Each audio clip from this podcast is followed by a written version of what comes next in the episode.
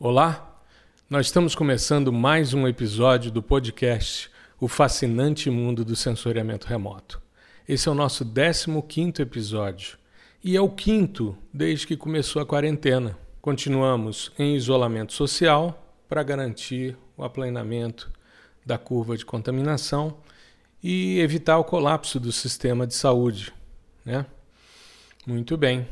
E essa semana eu fiz um post falando um pouquinho sobre similaridades, correlações entre espectros de campo com espectros de imagem e me trouxe uma lembrança saudosa, muito interessante, do início da minha história com sensoriamento remoto e hiperespectral. Então, esse episódio dessa semana vai ser um pouco da minha história com sensoriamento remoto e hiperespectral. Bom, essa história é bastante interessante porque eu comecei no sensoriamento remoto uh, trabalhando com classificação supervisionada. Né? Eu postei é, ontem, né? no domingo, eu faço sempre um post sobre processamento de imagens de satélites por meio de softwares livres. E nesse momento saudosista, eu fiz um post também do primeiro trabalho que eu apresentei num simpósio de sensoriamento remoto, isso em 1996, em Salvador, no nono simpósio brasileiro de sensoriamento remoto. Eu costumo dizer que naquela época a gente não enchia um Ford K. Né? A sessão que eu apresentei, que foi uma sessão de estatística, nós tínhamos três trabalhos. O trabalho de um colega, que é professor comigo na universidade, depois o meu trabalho e depois um outro trabalho desse mesmo colega. Então, e acabou a sessão. Foram três trabalhos, encerrou-se a sessão.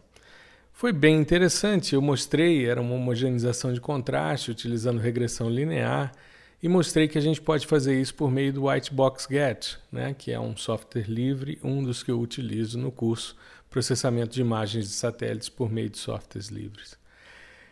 E logo que eu terminei o meu mestrado, eu já ingressei no doutorado, mas eu entrei no doutorado com a perspectiva de trabalhar com sensoriamento hiperespectral. Por quê?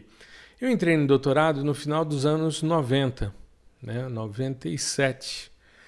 E em 95 a gente tinha tido a missão SCARBI aqui em Brasília, Smoke, Cloud and Radiation Brasil, que foi uma ação conjunta entre a Agência Espacial Brasileira, o INPE e a NASA. Foi uma saia justa bastante interessante, porque quando o R2, que é o avião estratosférico que trouxe o sensor Everest para cá, quando eles pousaram, os mariners cercaram o avião e disseram: aqui é território norte-americano. A Polícia Federal, na hora, disse: não, negativo. O território é brasileiro, a aeronave é de vocês e ninguém vai mexer. Tá? Vocês podem cercar a aeronave, mas aqui é território brasileiro. Então foi uma saia justa que a diplomacia conseguiu resolver com uma certa rapidez para que a missão Scarbi acontecesse. Ela era uma missão que tinha como base estudar os comportamentos atmosféricos, principalmente porque uma das funções da missão Scarbi era subsidiar a missão MAS, que era a Modes Airborne Simulator. Eles iam fazer a simulação das bandas do Modes utilizando partes do Everest né, para poder fazer essa medição. Iam depois reamostrar o hiperespectral para entender como é que funcionaria o MODES. Então foi uma, uma missão bastante interessante. Inclusive tem uma imagem mais é, que mostra um incêndio acontecendo na região de Cuiabá a partir das imagens do Everest. O Everest é um acrônimo para Airborne Visible Infrared Imaging Spectrometer, ou espectrômetro imagiador no visível infravermelho uh, aerotransportado, se a gente fosse fazer uma tradução literal. Então, o Everest é, é esse sensor que está a bordo do ER-2, esse avião estratosférico, que na Segunda Guerra Mundial ele era chamado de U-2, né? Era um avião de espionagem uh, estratosférico. Pois bem, hoje é R2. Então, eu comecei a minha história no doutorado, ingressei em 97 no doutorado em geologia para estudar os dados Everest. Então, eu sabia que a missão Scarbi havia sido feita entre agosto, setembro iníciozinho de outubro, né? basicamente agosto e setembro de 95, em várias regiões aqui do Brasil Central. E que existiam algumas imagens e que eu poderia trabalhar com elas. Como eu estava fazendo doutorado em geologia, eu precisava de uma interface entre a minha formação em geografia e a geologia. E a interface que eu encontrei foi mineralogia de solos. Fui trabalhar com isso. Então, fiz uma solicitação ao INPE para ter acesso aos dados para começar a trabalhar com esses dados. Me lembro, uh, eu recebi um telefonema de um colega do INPE dizendo que o responsável pelo Everest estaria na semana seguinte. Eu tinha me programado para ir ao INPE para fazer a correção atmosférica dos dados e a redução dos dados de radiância no nível da plataforma para reflectância de superfície, ou seja, com a correção atmosférica. E eu marquei então com esse colega que tinha ido para os Estados Unidos para fazer o curso, para entender como era o algoritmo que o Bob Green havia desenvolvido. Né? O, o Bob Green é o PI, né? o principal investigador do Everest no JPL. E então esse meu amigo me ligou dizendo: Olha, ao invés de você vir essa semana, vamos deixar para a próxima, porque o Bob Green vai estar tá aqui. E quando ele estiver, fica mais fácil a gente fazer a correção, porque como ele desenvolveu o método, ele verifica os dados, os resultados, vê se está tudo certo e você sai com uma imagem calibrada, bonitinha. Combinado? Beleza. Então desmarquei passagem, desmarquei hotel e botei tudo para uma semana depois. E lá fui eu para o INPE. Me lembro que ao chegar no INPE, encontrei um colega que é pesquisador e ele virou-se para mim e disse: Rapaz, você vai trabalhar com o quê? Eu disse: Estou querendo trabalhar com os dados do Everest. Ele disse: Rapaz, esses dados não prestam, não.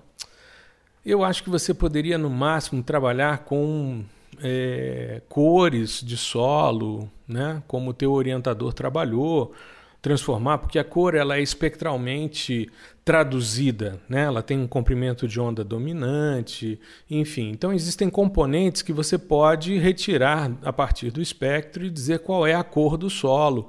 Verificar isso com carta de Munsell, que é uma, uma carta de referência dos diversos tipos de cores de solo que existem no mundo, enfim. E aí é, eu disse a ele, não, mas eu confio nesses dados, eu tenho um, feeling né, que esses dados são muito bons, a gente precisa só entender como é que eles funcionam. E ele disse: Bom, então, muito bem, vai trabalhar com quem? Eu disse: Não, vou fazer correção, o Bob Green está vindo essa semana. Ele disse: É verdade, ele vem para uma reunião e tal. E aí a gente então fez a correção naquela semana. Para vocês terem uma ideia do tamanho do que era uma correção atmosférica no final dos anos 90 de dados hiperespectrais, a gente tinha uma workstation no INPE que era dedicada a esse tipo de trabalho. Uh, tinha um cara que tinha ido aos Estados Unidos para aprender a utilizar aquela workstation e aquele programa. Nós estávamos com o cara que tinha desenvolvido o programa. Nós fizemos a correção, começamos na segunda-feira. Quando foi na quarta-feira, ele verificou, porque foi quando ficou pronto. Então ficou terça-feira o dia todo, segunda o dia todo, terça o dia todo. Quarta-feira de manhã já estava pronto, ele verificou, disse que era interessante dar uma deslocada na função de transferência eh, radiativa para que a gente pudesse eliminar melhor as bandas de água. E aí fizemos uma nova correção que começou na quarta, ficou na quinta. Na sexta-feira de manhã ele verificou que os dados estavam bons, a gente fez a, a nós salvamos esses dados em fitas DAT e eu voltei no sábado para Brasília. Então foi uma semana de trabalho. Claro que eu fiz outros processamentos, eu fiz a transformação dos dados para o Aster e para o Landsat para poder trabalhar com eles e voltei do INPE com uma caixinha de fitas DAT com uma série de resultados de pré-processamento. Isso era final de 97, final do ano de 97. Nós estávamos aí de novembro para dezembro de 97. Quando foi em fevereiro de 98, tinha o workshop do JPL e o Bob Green me convidou para apresentar os resultados preliminares. Então, eu cheguei em Brasília, transformei os dados para CD, né? coloquei em CD-ROM, gravei os CD-ROMs para ficar mais fácil poder é, visualizar essas imagens nas máquinas. E fui estudar os algoritmos novos que existiam para processamento de dados hiperespectrais. Eu tinha feito um curso avançado de Envy, né, que era o software uh, mais apropriado à época para esse tipo de finalidade, e eu tinha comprado uma licença de estudante, tinha um hard lock, e eu comprei essa licença, paguei uma nota na época, e fazia os processamentos né, na minha casa. Muito bem. Nessa época o Envy trabalhava com um, um apetrechozinho, que era um, uma porta, era um, um adaptadorzinho chamado hard lock, que você conectava na porta da impressora e com isso a, o software reconhecia aquele, aquele hardware e aí ele liberava a função. Né? Era uma, uma estrutura. Eu até outro dia tinha esse hard lock guardado, que eu comprei na época que eu fazia doutorado. E aí eu tinha que ir a campo e fazer então algo que eu pudesse apresentar no JPL. E aí eu fui para campo, coletei pontos, né, amostras de solo, fui para laboratório, obtive os espectros e depois eu correlacionei com os espectros dos pixels que estavam na imagem, que foi justamente o post que eu fiz essa semana, num dos dias dessa semana, no Instagram, sobre correlação de dados de campo e de imagem. E aí que eu me lembrei de toda essa história e resolvi relatar aqui para vocês. Muito bem. Aí despenquei para Los Angeles, fomos para Grande Los Angeles. Nessa época o evento não era dentro do JPL, ia ser num hotel em Monrovia, que fica na região metropolitana de Los Angeles e eu fui então para apresentar esse trabalho né, da similaridade, tanto na faixa do visível do infravermelho próximo, como no infravermelho de ondas curtas, onde estavam as feições espectrais que me interessavam para fazer o meu trabalho. Foi uma situação muito complicada porque eu estava fazendo uma apresentação oral numa outra língua, que não é a minha língua mãe, né? E falando sobre algo que eu estava começando a me apropriar. Mas eu era um cara novo, eu estava, né?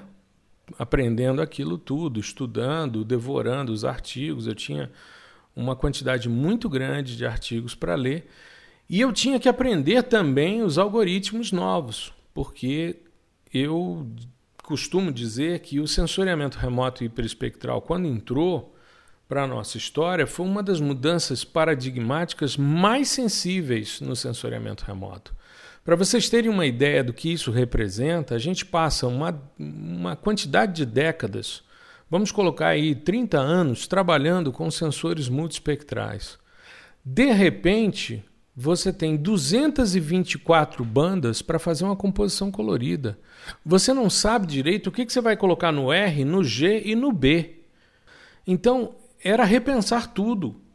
Era você buscar a compreensão de feições espectrais.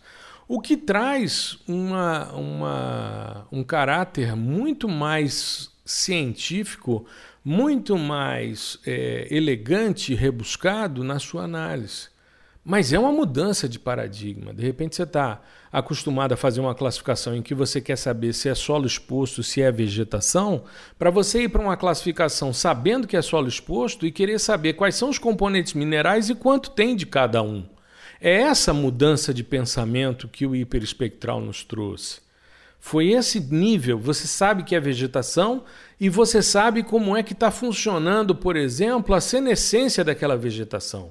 Como é que ele está sequestrando é, carbono atmosférico para fazer fotossíntese. É esse o nível de é, verificação que o hiperespectral nos trouxe e desbravar isso, né? Porque eu faço parte da primeira geração. Eu sou uma das primeiras, eu sou a segunda tese de doutorado no país em hiperespectral, a primeira em solos.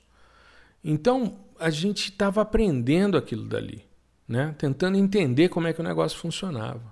Muito bem. Aí lá vou eu para o workshop do JPL em 1998 com um amigo que não falava nada em inglês, né? E fomos nós dois. Tinham dois colegas do INPE que estavam lá, eu pedi um apoio moral do tipo, pô, se eu não entender algo que os caras me perguntarem, me dá uma força, dá uma traduzida, enfim. Coisas, né? Esse tipo de solidariedade que a gente busca na hora da crise. E aí eu vou fazer uma apresentação que eu cito quatro pessoas.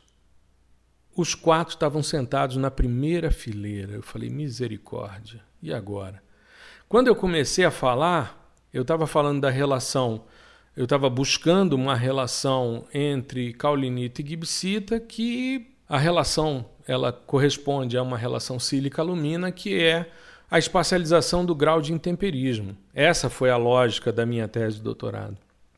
E aí eu começo a citar os caras e os caras abrem seus notebooks para entender um dos minerais que eu estava falando, porque ele é típico de solo tropical eles conhecem solo temperado, mas os solos tropicais era meio que novidade, e aí eles foram verificar os espectros. Eram dois caras do Serviço Geológico americano e dois caras que desenvolveram o ENVI, que eram professores da Universidade do Colorado e que depois montaram uma empresa e que saíram fora, e enfim, mas estavam lá para implementar melhorias no ENVI. E me chamou muita atenção, porque terminou a minha apresentação, eu fui aplaudido, né? não houve perguntas. Falei, ótimo. Ou não entenderam nada do que eu falei, ou então olharam e disseram: bom, é bobagem o que esse cara está fazendo, deixa para lá e vamos tomar um café, porque era a hora do coffee break.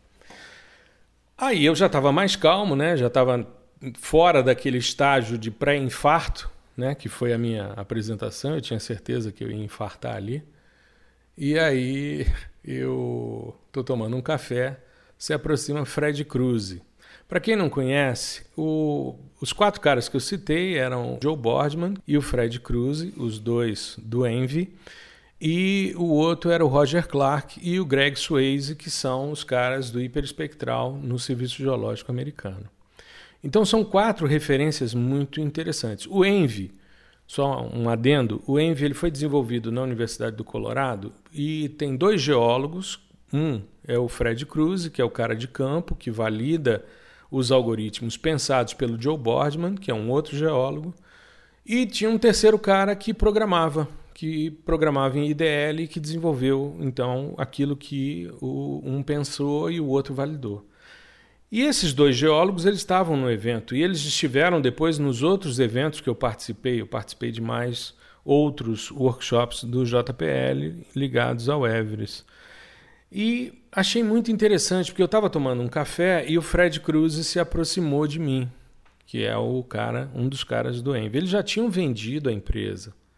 Só que como eles têm participação nos lucros, eles participam dos eventos para ter ideias e implementar as coisas.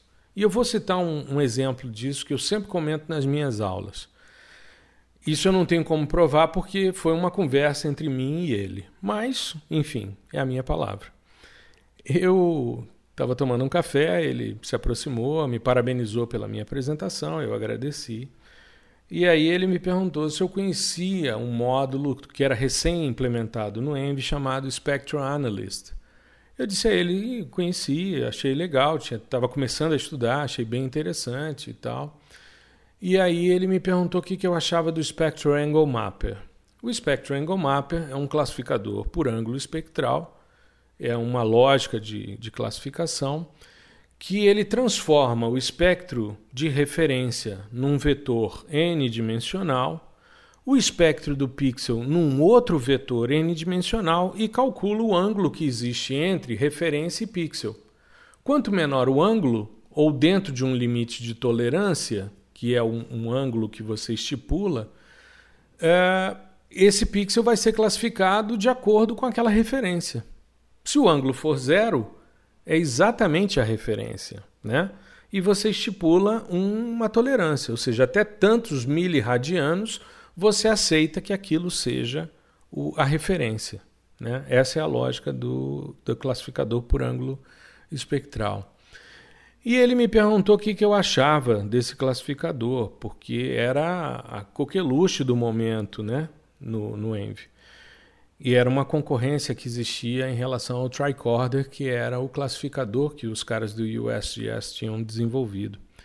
E eu disse a ele: olha, é, deve ser bem interessante aqui em ambiente temperado, mas em ambiente tropical, como a gente tem alterações mineralógicas decorrentes do intemperismo mais significativos, né, principalmente em temperismo químico, é, os ângulos são muito diferentes. E o Spectral Angle Mapper, na sua primeira versão, ele só tinha um valor de ângulo. E esse ângulo de tolerância valia para todas as referências, para todos os end members, que é o nome que a gente dá para referência em hiperespectral, end members. E aí é, eu disse a ele, olha, para nós não funciona, porque se você colocar 0,10 né, como ângulo, que é o default do sistema, você classifica caulinita, que é uma argila mineral que vocês têm aqui na zona temperada. Mas se você for classificar a gibsita, que é o intemperismo dessa caulinita, você precisa de um ângulo maior. Você com 0,10 você não visualiza, mas com 0,25 você consegue. Aí eu vou ter que fazer um mapeamento para a caulinita e um mapeamento para a gibsita, e eu queria mapear os dois. Ele disse: "Qual é a sugestão que você dá?" Eu disse, ah, o ideal seria que você tivesse oportunidade para cada end member você colocar um valor de ângulo específico. Duas versões depois isso estava implementado no Envy. Eu achei interessante porque ele percebeu que era uma sugestão legal, viu que com isso expandia a possibilidade e logo depois essa implementação foi é, feita, né? uma sugestão que fiz ali num coffee break. Aí você entende a lógica desses caras e do empreendedorismo relacionado à atividade universitária. Eu já comentei isso aqui, mas durante muito tempo é, foi algo quase que é, um pecado você falar de empreendedorismo dentro de universidades. Hoje você tem inovação tecnológica, empreendedorismo, incentivo a patentes, mas durante muito tempo isso foi um pecado né? enquanto que os americanos têm uma legislação chamada Bayh-Dole Act que ajuda e que auxilia, ou seja, o cara ele continua produzindo. Ele fez uma empresa, ele ganhou dinheiro com isso e ele continua produzindo academicamente, ele continua gerando conhecimento e avançando na ciência, porque isso vai se refletir numa melhoria do produto dele. Isso é muito legal em termos de pensamento. E aí eu fui para nesse período né, de 98, eu tive também o Simpósio Brasileiro de Sensoriamento Remoto, e foi a primeira vez que eu tive a oportunidade de mostrar a espacialização da relação sílica-alumina, né, essa relação de intemperismo em solos tropicais. Fiz um trabalho utilizando um modelo do meu orientador e espacializei. Aquele meu colega que, quando eu cheguei no INPE, me disse que os dados não eram legais e que não valia a pena, ele me fez uma pergunta bastante pertinente. Ele me perguntou se haveria problemas em relação à inclinação do espectro e que a gente pode normalizar isso utilizando a remoção do contínuo espectral, que é um procedimento que eu não vou me ater muito, mas é uma forma de você suavizar essa inclinação que o espectro tem, e aí você vai ter as profundidades de feição muito bem realçadas, das feições de absorção, as feições espectrais. E por essa provocação dele, eu desenvolvi um índice espectral de relação caulinita-gibsita a partir de dados scale, que são dados resultantes de um algoritmo que existe no Envy, desenvolvido pelo Joe Boardman, chamado Spectral Feature Fitting, ou ajuste de feição espectral. Interessante porque esse workshop de 1999 ele teve uma coincidência muito feliz. a minha apresentação foi exatamente no dia e horário do nascimento do meu filho caçula. No dia 10 de fevereiro de 99, o Bernardo nasceu, né, o meu filho caçula, que está aí com 21 anos hoje, né? E eu não pude ir. Eu não deixaria de assistir o nascimento do Bernardo por nada nesse mundo. E o meu orientador foi apresentar o trabalho. E foi apresentar essa relação da remoção do contínuo espectral. E, e foi muito interessante, porque é, é um momento também de criação, né? quando você está fazendo uma tese, mas é, que não é comparável ao nascimento de um filho. Era o meu caçula e lá estava eu, né? assistindo o nascimento dele, enquanto o Madeira Neto fazia a apresentação em Passadina. Aí já foi dentro do JPL. Eu mostrei então um modelo inicial que era esse RCGB Scale, relação caulinita gibsita por imagens Scale, que é justamente a profundidade da feição espectral nesse algoritmo. Muita coisa legal foi surgindo porque quando a gente estava desenvolvendo o trabalho, a gente ia também para os simpósios, tanto no JPL como no Brasileiro de Sensoriamento Remoto e também no da CELPER, no Internacional da CELPER, que é um evento fantástico.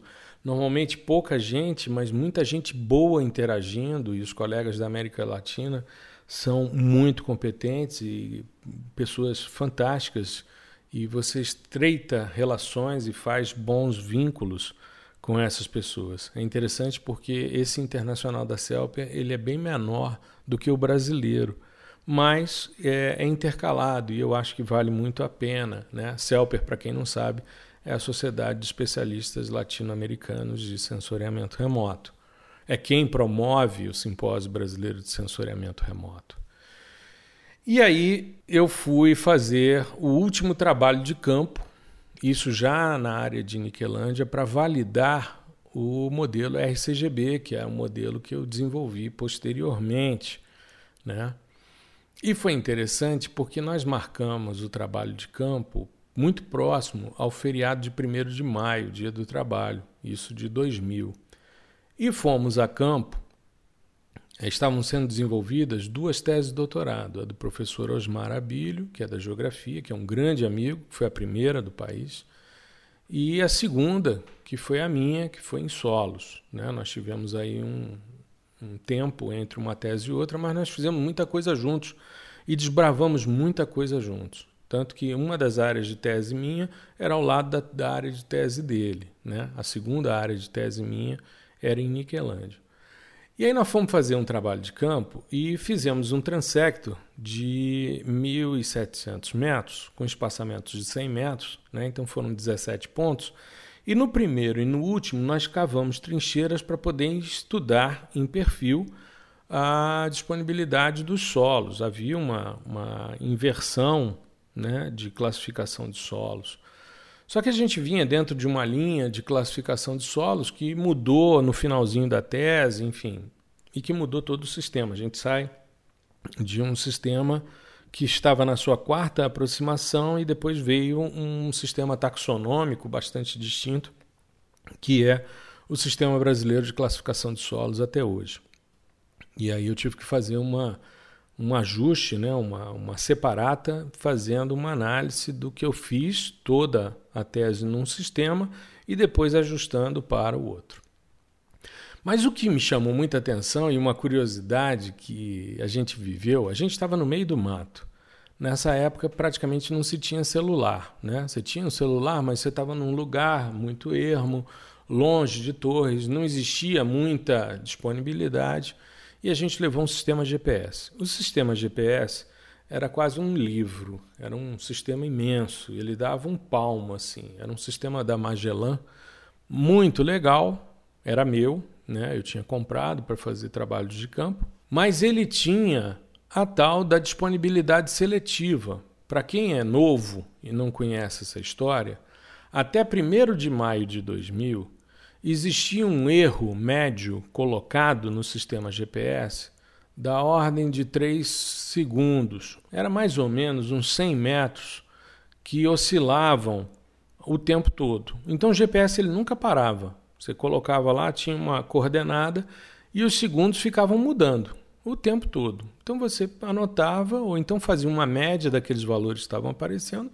mas você sabia que existia um erro de mais ou menos 100 metros na sua posição em relação ao que o sistema estava registrando. E isso era uma questão que foi a primeira vez que a gente viu, teve notícia de uso militar do sistema GPS, que foi a Guerra do Golfo. Nessa Guerra do Golfo, os caras diziam o seguinte: a gente tem que deixar um erro, e a gente ouvia muito isso, lia muito sobre isso nas revistas, nas poucas revistas que existiam de geoprocessamento, se dizia que tinha esse erro de mais ou menos 100 metros, porque se você colocasse um sistema GPS que cada vez ficava menor, mais miniaturizado na ponta de um míssil, você atingiria com uma precisão muito grande a quina de uma mesa. Né? Tinha uma precisão muito grande. Mas que essa precisão era disponibilizada apenas para fins militares, então era a tal da disponibilidade seletiva. Muito bem. Só que isso foi um decreto assinado pelo presidente Bill Clinton no dia 1 de maio de 2000. E onde é que nós estávamos? No campo, em Niquelândia, no meio do mato, no meio de um campo de capim andropógon de 2 metros e a gente com o GPS na mão. De repente o GPS para. Você está acostumado dele ficar oscilando os segundos o tempo todo, de repente ele para. Aí o desespero quebrou, né? E aí, enfim, fizemos várias leituras, retomamos, voltamos no campo no dia seguinte para pegar os pontos novamente, tínhamos marcado os pontos e tal, e tudo parado. Anotamos. Quando nós chegamos, aí é que a gente foi ter acesso a uma publicação que dizia que aquele erro médio que estava é, embutido no sistema GPS havia sido é, finalizado e que aquilo não existia mais, porque os americanos haviam percebido que se ganharia muito mais dinheiro com uma precisão submétrica do sistema GPS para diversos fins do que manter apenas para fins militares. E isso, de certa forma, popularizou a utilização do sistema GPS. Para nossa felicidade, os pontos estavam todos certos. Né? E aí a gente vai pela última vez ao workshop do JPL, isso em 2001, em fevereiro de 2001. Eu me lembro, cheguei em Nova York, em, Nova Jersey, né, no, no aeroporto de Newark, e, e, fiz a imigração e quando o dia amanheceu, estava o World Trade Center na minha frente. Naquele ano, é, era meu aniversário de 10 anos de casamento e eu estava programando para ir a Nova York com a minha mulher para comemorar os nossos 10 anos de casado, que seria em novembro. Só que no 11 de setembro houve o atentado às Torres Gêmeas. Eu tinha, é, quando estive em Nova York, quando eu tinha 18 anos de idade, eu tinha jantado na, no topo da primeira torre que caiu. Tinha um, uma loja de, de souvenirs, tinha um mirante muito bacana lá em cima e tinha uma lanchonete. Eu comi um hambúrguer, que foi o meu jantar naquele dia. Eu comi um hambúrguer ali em cima no World Trade Center. E foi a última vez também que o workshop aconteceu dentro da NASA, porque depois do 11 de setembro eles não permitiram mais a entrada, mesmo de pesquisadores para participar de workshops. Eles passaram a ser em hotéis na cidade de Los Angeles. Eu me recordo, em 2001, eles fizeram uma, uma, um passeio para o laboratório porque o, o Everest estava desmontado em cima de uma bancada. E eu me inscrevi. E a gente só podia ir almoçar na, na cafeteria, uh, ir à loja de souvenirs dentro do, do JPL se você tivesse um escort, se você tivesse uma pessoa do staff do JPL que te acompanhasse. Já havia esse nível de segurança. A gente, para participar do evento, precisava de um visto de trabalho também. E foi quando eu apresentei o modelo RCGB, que foi o modelo que eu desenvolvi para a relação caulinita-gibsita a partir da lógica de profundidade de feição. E foi muito interessante, porque foi a última vez que eu estive no JPL apresentando trabalhos. Depois disso, eu tive a oportunidade de participar das discussões do sistema Respire, que é um avanço do Everest e do Aster, que deve vir a ser colocado em órbita. Já estamos com um atraso de quatro anos em relação à previsão inicial, mas, como eu já comentei em outros episódios, hoje o grande foco é a missão Artemis, né? que é o salto retornar à Lua para ir a Marte.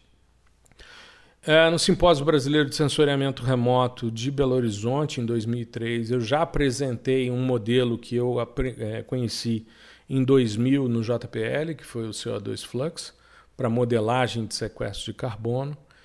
E um outro fato também que eu acho que é importante salientar aqui é que em 2006 sai a primeira edição do meu livro Sensoriamento Remoto e Hiperespectral, que foi a primeira obra em português sobre o tema. Né? É, no ano passado, em 2019, nós fizemos a publicação da segunda edição, revista e ampliada, pela editora Interciência, e é uma referência bastante interessante. É tudo que eu fiz ao longo do doutorado, as reflexões que eu fiz posteriormente né, e que tive oportunidade de é, discutir.